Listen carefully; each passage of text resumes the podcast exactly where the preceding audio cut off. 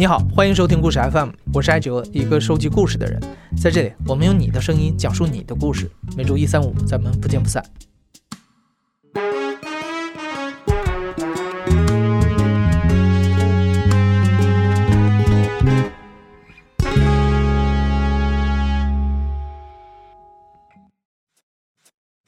中国有句广为流传的俗话：“男孩要穷养，女孩要富养。”以今天的教育学观点来看，这样根据性别来区别对待是很没有道理的。但是在很长的一段时间里，中国的家长却把这句话奉为真理。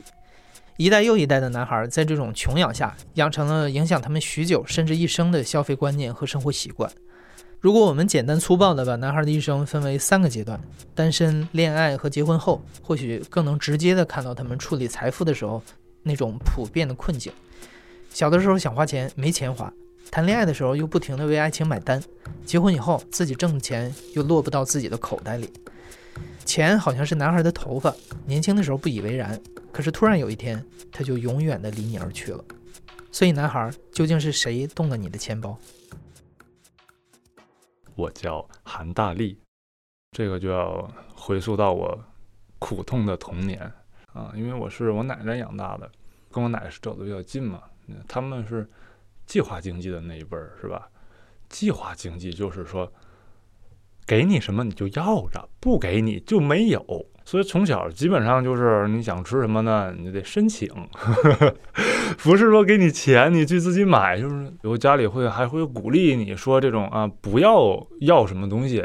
比如说我我印象中可能我奶奶会做过这种事儿，就是说给我一块拿着一块糖在我手里，然后说你看这个你要不要？哦，我说我要，他说你不能要，你不能要。我说那行，我不要。他说哎，真乖，我奖励你块糖。从小可能就是在家里好像就不要什么东西嘛，就你一不要东西呢，家里人就会表扬你。也不知道他表扬我好，我能收到什么东西，反正就口头表扬，一直表扬，越表扬越好，越好越越越什么也不要。潜移默化的对消费就有一点抵触，可能啊，对花钱这事有点害怕，就觉得花钱是件大事儿。更有一方面可能是这个关于饮食方面，小时候也没有吃过什么特别好吃的东西，没有开发出来这个喜好，对吧？就是什么炖土豆、炖豆角、土豆炖豆角，就是这种东西，它有什么乐趣呢？这个东西没有乐趣，就吃饱。而且你小时候吃东西，家里都会劝你多吃一点，你想对吧？就是小孩多吃点，多吃点，他不想吃，就本来我也许有一个饮食的乐趣，就被他们扼杀掉了。本世纪初，我成功的升入了初中啊！初中是一个攀比的社会。比如说，我记得我上初中的时候，初中那时候就得穿校服，校服其实已经限制了你的攀比的能力，对吧？就你这一身都不能比了，能比的就是鞋，因为打篮球嘛也会穿鞋。但那个时候其其实都穷，他们穿鞋就穿假鞋，也不会穿。那时候也不像现在管的那么严，就是学校边上就有卖假鞋的。但其实我小时候也其实是想有的。但是呢，我又知道，对吧？你是爱篮球还是爱篮球鞋呢？我是爱篮球。你看当年樱木花道穿那么一个鞋，不也能灌篮吗？所以好像就是自己也能消解得开这这这件事儿。就你确实你在比，就是比不过人家。昨天我洗衣服的时候发现，啊，就是在外面那种，就是有好多袋子，可能有点工装裤的感觉，是吧？那时候我高中毕业，然后就当家教。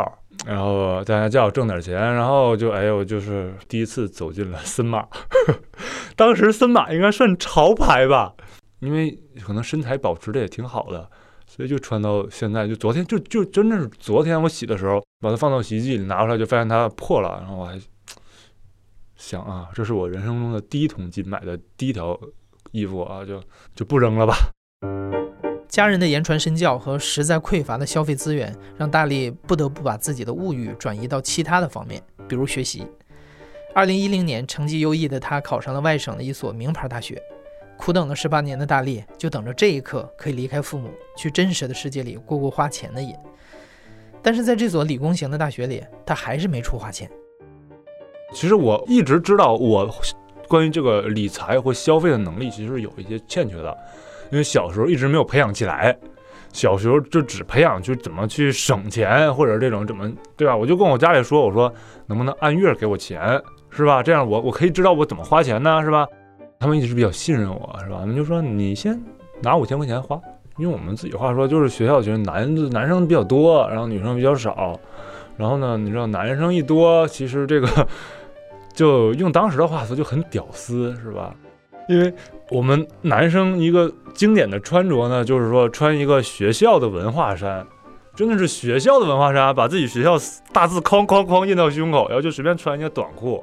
然后再穿一个浴室出来的那种拖鞋啊，不是那种潮那种潮牌的拖鞋啊，浴室洗澡的拖鞋，很有可能就是你洗澡出来直接穿这个拖鞋就去上课了，穿这么一身，然后你这边就夹着你那本书，然后你就拎着一个十块钱买的塑料杯，你就去上课了。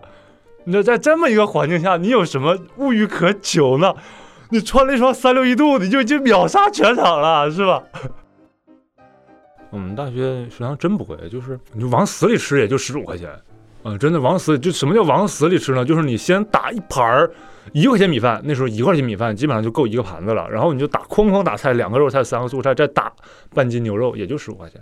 偶尔我们学校外面有那个烧烤，就就娱乐嘛，就你像几个就那么几个理工学校的男生，你有什么娱乐？就是吃烧烤呗，吃烧烤喝果粒橙是吧？然后去烧烤摊就哐哐吃人免费花生，把人免费花生一桶都吃没了，总共也没点几个串儿，那串儿也不贵。人家那个我记得我们外面学校门口那个烧烤也特别鸡贼，他们叫羊肉串的那个羊肉串其实就五毛钱一串，你能想象吗？五毛钱一串羊肉串，那么大肉，大大拇手指头那么粗，五毛钱一串。但是他们家还有一个串叫真羊肉串，是两块五一串。当我问老板的时候，我说老板这个羊肉串是什么肉啊？他说羊肉串是当然是羊肉了，那真羊肉串呢？真羊肉啊。反正我觉得那种就该花的钱，就就敞开花。比如说你你请请请同学吃饭是吧？你开心，你就今天大伙儿开心，开心这件事值得多。你要是你没花钱对吧？你不请大伙儿吃饭，类似于这种大家不开心了，这你干嘛在乎钱呢？是不是？大好的青春，然后好歹账户里还有五千块钱，五千块钱花完了还有五千块钱，根本就花不完。现在上班也两年了，然后这个收入也就。就慢慢就涨起来，虽然说也不算特别多，是吧？你比如现在我我花费一个月可能说就是房租，房租谈下来可能平均压一一个月就三千出头，公司管三餐，然后我就自己不想早去，所以说自己买早餐，也就是一面包，一面包你能也就五块钱，那买袋奶也就七块钱，我都买那个软包的那个，是吧？所以你看，一天的一天吃一早餐，然后也就是七八块钱，然后可能有喝水。我作为一个有钱人，是吧？我都不烧自来水，我都得买纯净水。你再买桶纯净水，也就是两三块钱。这一天就是，如果正常工作日的话，可能花费就这么多。我骑自行车上班，富人嘛，怎么可能挤地铁呢？是吧？我后来统计了一下，我有时候我一个月最大的花费是我我回家一趟的火车票，一来回可能会花个连打车。带高铁票就四百块钱，你看我都打车，是吧？这富人有时候都打专车，真没什么花钱的地方。对，加上房租，平均五千块钱差不多。嗯，因为房租偶尔会买点，比如说大件的东西啊。我买了个垫被子，就没什么，就喜欢就买了。所以就是好钢用在刀刃上啊，从来没有抠过。但是有很多别人有我没有的，然后我判断这件事儿。我不需要，因为自从上班到现在也没有遇到过缺钱的时候。因为啊，因为我又没有房，又没有车，又没有女朋友，而且我身边较穷那些人都比我有钱，就他们的资产是比我多的，对吧？哎，我每次看到他们，我就觉得啊，我的生活好像也不那么糟嘛，是吧？啊，他们叫穷，我觉得是他们，比如说这很多，我觉得他们一些，我并不是攻击谁，可能我的角度上看，就觉得他们的有一些需求是被营造出来的。嗯，比如说有时候就溜达，你就看车，你看见辆特别好的，说啊，我什么时候能买一辆这个车，开出去多拉风。我堵在路上不也挺拉风的吗？是吧？就是你真的需要那个东西吗？可能就是你觉得攀比，就是别人有你没有，你心里特憋屈，然后你就想要这东西。其实你有的时候也就那么回事儿。每天在公司里横行，看着那些有房贷、有车、有娃的人，他们很焦虑。然后我每次告诉他们，我去便利蜂买东西，我都不会看价格。便利蜂那个柜子打开，饮料不看价格，直接拿出来扫码，七块五，打开喝不好喝，扭头就扔掉它。因为这七块，我不是会因为花了七块五而难过，而我如果喝了一瓶又七块五又难喝的东西，我又坚持喝下去了，它给我带来的痛苦远超七块五，扔掉它，换一瓶。我妈就会说，我我妈其实我妈有回会说我别的，就是说你现在你看你整天这咋咋呼呼的就挺有钱，其实你知道用钱地方多着呢。等你到到这时候就知道了，等你到妈妈这岁数你就知道了。然后其实并不是没有规划，我有规划，我规划就是好好工作呀。真的有一天你需要这个有多大屁股穿多大裤衩是吧？这是我室友教我的一句话，我大学室友教我的一句话。就就你倒是有多少钱办多少事儿嘛。我现在我记没有没有女朋友嘛，是吧？每个月回家我觉得挺幸福的，就回家去跟家人看一看，然后看一看他们依旧活得那么节俭。比如说我父母他们有时候打车会觉得这件事儿得大到一定程度才能打车，比如说儿子回来了，打车去接他，是吧？儿子回来三天了，坐公交吧，是吧？就这种。我妈的消费依旧跟他们那么是格格不入，是吧？我妈的衣服又那么多了，妈，钱够不够？我给你点，是吧？然后我就我我我奶，现在呢，我可能每个月就回那么一次家，然后他们也会给我买比较好的水果，不会买那个烂了的苹果。我记得有一次我奶给我买的樱桃都是五十块钱一斤的大樱桃哦，眼珠子那么大大樱桃。我奶去买樱桃的时候还说。把你们最贵的樱桃拿来，我们家 就类似于这种嘛，就是每每次每个月回趟家就很幸福，然后就也不用干什么，也不用说去哪儿玩，就在家里躺着，就是在躺着就很幸福，然后就看他们骂我，看他们批评我的财富观，批评我就很开心。大力认为，造成自己现在大大咧咧的消费观的主要原因是没有女朋友。正所谓一人吃饱，全家不饿。如果谈了恋爱呢？如果账单中突然添进了一个可能会左右你未来幸福的变量，那又该怎么花钱呢？圈子里面都叫我鲁大师，然后我今年三十三岁，呃，我从事一家影视制作公司的老板吧，算是自己开的。我的收入有一个特点是不稳定，在平时就是如果按单看说的，如果有一项东西叫基本工资的话，那么我的基本工资应该比我的员工还低，但是。到年底分红或者一些这种回报的时候，那么会突然爆炸式的增多，就是看我的账面是跟一般的白领应该不一样。创业初期到前两年都是一种状态，那种是一种清教徒式的状态，可能源自自己家庭嘛，就是当时就一股脑的全在自己的工作上面，然后甚至有过一段时间就直接住在公司。不过最极致的状态就感觉除了工作之外就是零消耗，然后就会存钱了。后来有一段时间，就是我开始得到分红了，不用我做什么，我就会得到一部分收入。那时候我就发现，如果我继续清教徒的话，其实我已经财务自由了。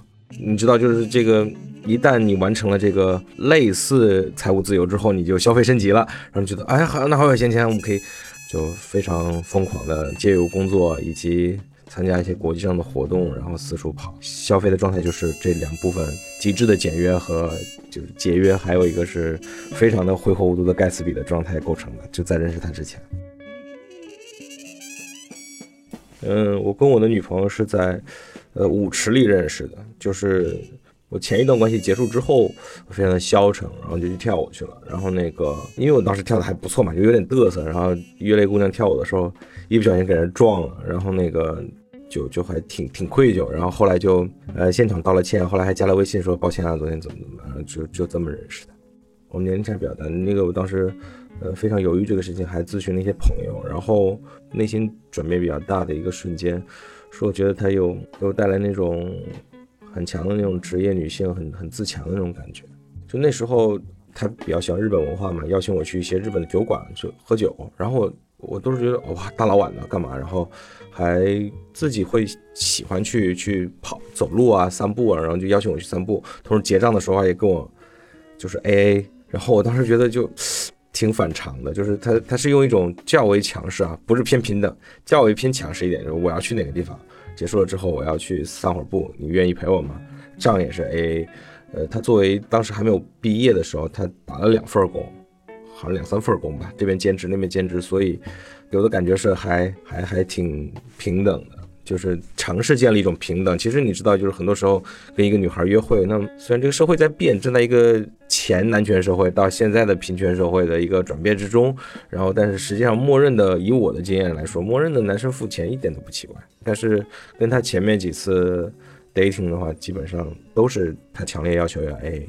啊，这个给我留下了蛮深的印象。当然，后来发现这个感觉是有有一点点，就就就就自自己判断失误，嗯，并没有那么多，是有的，但是没有那么多，嗯。令人介意的年龄差和两个人悬殊的社会积累，让这段恋情面临很多实际的考验。这种财富的不平等也逐渐影响到两个人的亲密关系。就是我不得不停止跟 自己的生活，因为他根本不让我出国，就像他初期一样，他会尽量的想抹平我们中间的这个差别，就想尽量的说你你去我也陪着去，但是他的经济收入是不 OK 的。然后我试图，我也有一些担心，我会我早期邀请过他，我说这样子，因为我我当时有一个任务是去参加比赛去法国，他很很有意见。然后我说这个真是比赛，这不是去玩，就是没有直说啊，意思就是赔偿你一下。然后这个活动真的不合适，你过去了首先没你事儿，然后又去法国的小渔村，然后你看咱们那个，要不然去趟新马泰、东南亚这些。他当时就跟我有有不同的意见，他会觉得 OK 啊，他他非要去，他而且要一步到位，就是你去法国我也得去，我不要去泰国，我不要去马马来西亚，就情绪反抗非常大，直到最后就。我也旁敲侧击找一些朋友问，朋友说，嗯，他可能觉得你在外面花天酒地的，然后不放心，就不得不跟他后来妥协了。我就说，那至少未来的一年之内，然后我不单独的出去做这种旅旅游和游乐的事情。但是我觉得，我也跟他说，这是不平衡的，这件事情是我做出的牺牲。就我本来有自己的自由出去，我也可以请你去任何想去的地方，你不愿意去，那我就自己去，或者说怎么的。其实这个不是钱的东西，是他自己的心理建设问题。一方面是他就是内心试图跟我达成一个平衡，努力的去追求真正意义上的就是财务平等那种状态，实际上非常困难。还有一种我觉得就是，反正一方面是内心，一方面是物质上吧，他都想平等。有一件事情，我觉得我我还挺介意的，就是也比较搞笑，就是如刚才所说的，就是基本上生活中的这个房租的费用就全部我拖的。然后我们聊过之后，我觉得就是，如果我们吃饭的话，你可以掏一点。不确定，我们并并没有去问他付了多少，但我猜测在一千，就是我们共同啊一千到两千的饭费是他掏的。平时什么住宿啊什么的，就就就嗯生活开销，就是大头的开销，以及比如交通，我自己有车，我送他什么的，我都尽量的尽量去支持他。遇到一个比较冲突的点是什么呢？是他他到现在还保留着经常去看房源的信息，因为我经常是那种。觉得这房子很好，我会花很长时间挑到这房子，也我也愿意牺牲更多的钱去挑一好房子。然后呢，跟房东签三年合同，我们保留一个比较稳定的状态。我就看他在那儿没事儿在那儿查房源，我说怎么的？然后跟他交流过，他说我想住在某某河附近。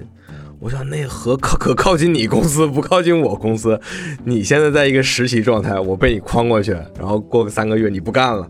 天天搁我这儿从那儿开车回来上班，我说就反正我这开的公司嘛，我说我是稳定的状态。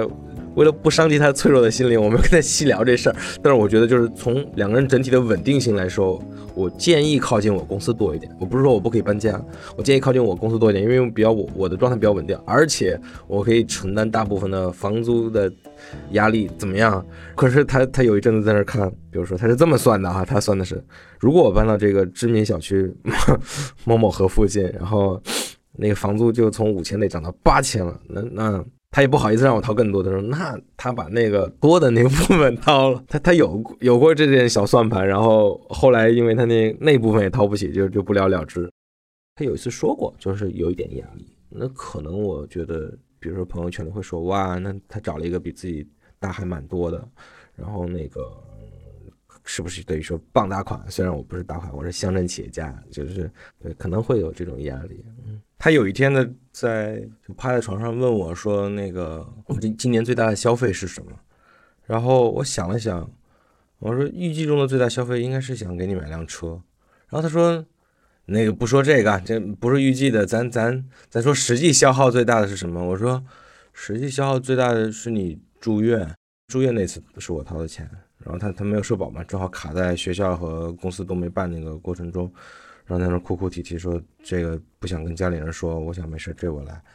第三多的第三多的第三多是给他买了个手机，因为他那个老的 iPhone 实在是太破了，犹豫了一下。他他的目标是小，他手机小，其实这个给他送的这款不是最小的。我我当时判断失误，我以为他是最小的，其实不是，是第二小的。一拿到手就不买，说大了大了不行。然后 你知道那种感觉吗？心里我操！哦，他他这个给我最大压力是他买了之后两周没用，我真没见过说就买一手机两周不用。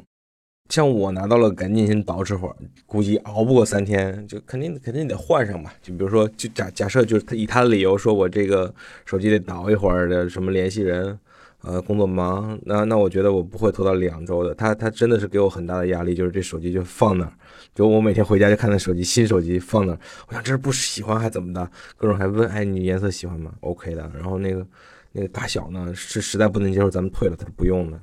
然后我等我的膜。膜到了一周就到了，膜膜到了也没贴，就又又耗了一周。我说我帮你贴吧，哎呦我我觉得我特别难过，我送人一个礼就跟求人似的。我包括看我和合伙人关系也比较稳定，我们开公司也很多年了，所以我更愿意从这种合作的关系去看亲密关系。要说我们现在是什么状态的话，用一句话来说，我其实觉得是有种画面感，就像两个人在玩跷跷板，因为体重不平衡，所以。现在慢慢去找那个平衡的点，可能我再往后退一点，他再往前进一点，大概是那种感觉，还没有找到完全的平衡。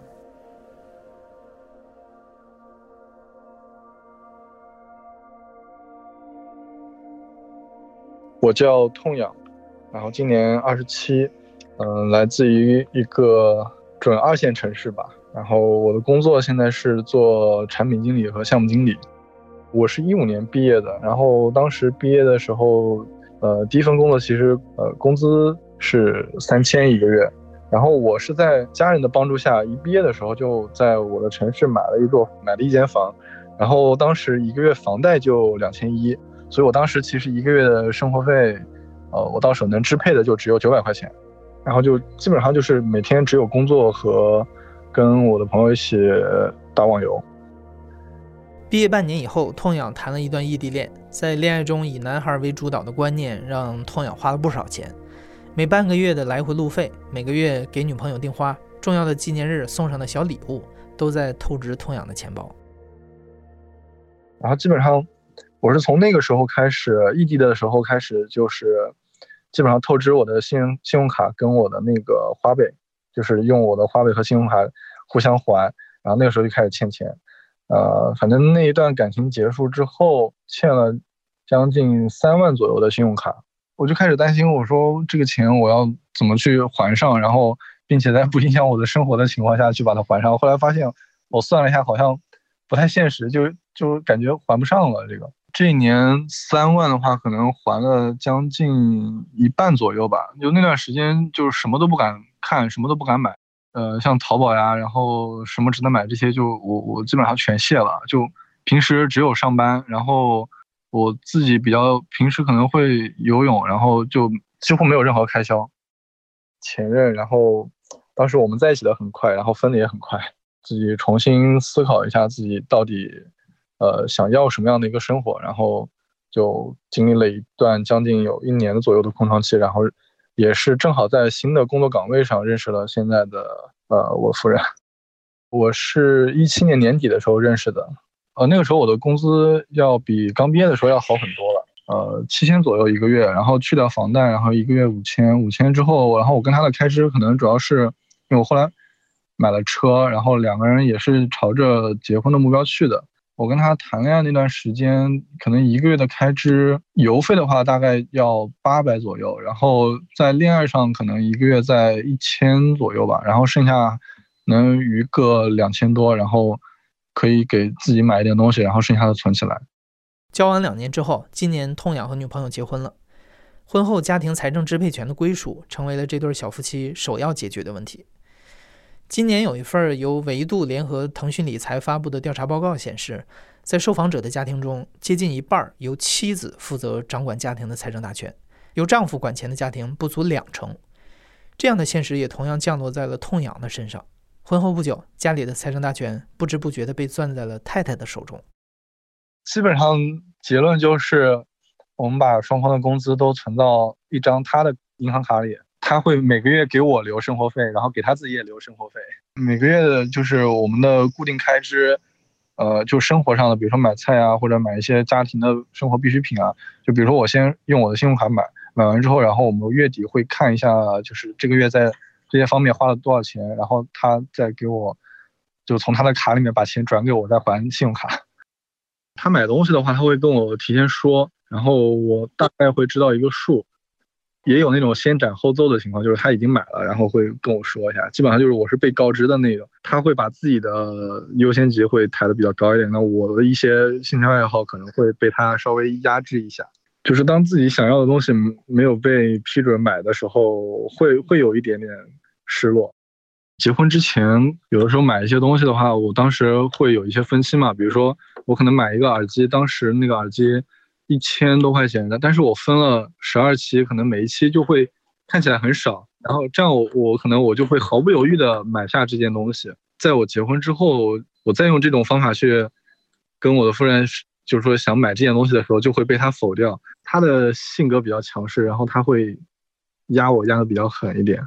我在公司办公的时候，呃，基本上是用笔记本办公的。但是因为我个子比较高，然后我需要把我的笔记本架得很高。那这个时候把笔记本架得高的时候，我打字是很不舒服的，因为我要整个人胳膊肘撑在桌子上打字。那这个时候我就说我想买个键盘。周围有很多朋友是程序员，然后他们会给我推荐键盘，然后推荐的可能比较贵，然后就一千左右的。我我我拿着这个键盘去跟我老婆去申请买的时候。他就不太同意，他觉得你在一个键盘上花这么多钱，就嗯觉得没必要。我就退而求求其次的选了一款四百多的键盘，就相当于降级嘛。基本上是这样，就他觉得他自己的调研很充分，他买这个东西有很充足的理由。化妆品和护肤品，我我不是因为我不是很关注，然后我又觉得，就我觉得没有必要买那么贵的。哦，晚上洗澡之前要卸妆半天，然后洗完澡要护肤半天，然后早上出门前要。化妆半天，这样买的一些护肤品会很贵。然后我我不是说我前面就是有试图阻止过嘛，然后他不同意嘛，因为他觉得自己他在这个领域是专家。然后后来我我我没有办法说服他，那我就只能就拿我自己来说，就我平时只用两种，我挑的他给我买的，就是从公共的那部分钱里面买。呃，一个是那个水，一个是乳，就我又只用两种东西，然后我的皮肤比他的好，我比他白，然后我痘比他少，就他的说法就。就说我我都已经这样了，我再不用，对吧？更惨。对啊，就就他总是能找到那种逻辑的，就很奇葩的想法，然后钻进去。因为，嗯，我跟我其他的朋友也有聊过，就是好像，嗯，对于已婚的妇女来说，已已婚的女性来说，就他们会觉得，男生就是自己的另一半，你只要不给他钱，就他就不会有其他的想法。就所以我觉得他可能每个月给我一点点零花钱，我觉得他可能会自己更有安全感一点吧。我现在的话，可能一个月就五六百这样子吧。这个钱主要用来干嘛？就是，呃，我平常，呃，在公司买咖啡或者是自己抽电子烟，就主要是在这个方面。就我我这么说，我现在就尽量减少自己跟朋友出去吃饭吧。因为我真的，我以前的很多朋友，我现在都没有去跟他们，呃，就交流的比较多了。就我，我有两个朋友，嗯，一个是女女生，然后她是个 T，然后我们俩可能一到两个月会去吃一次饭的，就只有我们两个人去吃饭。当然她是 T，然后我我是一个钢铁直男，然后我们俩肯定没有任何瓜葛，就不可能有任何发生的事儿的。然后但是我老婆是，她她就。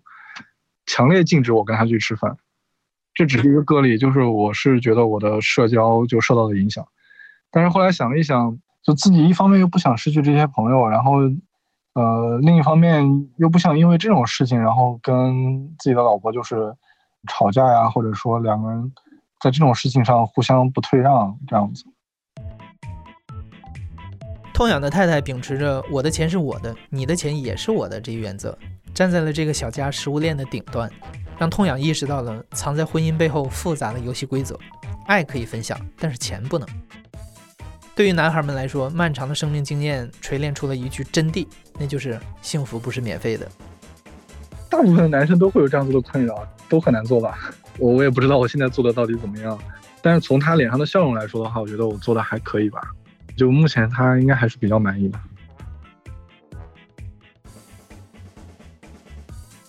欢迎大家来收听由大象公会出品的播客节目《故事 FM》，我是今天的讲述者韩大力。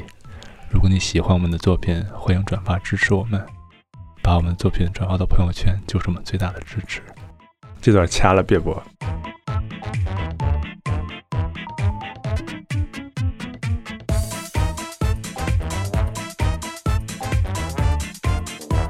你现在正在收听的是亲历者自述的声音节目《故事 FM》，我是主播哲。本期节目由野捕制作，声音设计孙泽宇。感谢你的收听，咱们下期再见。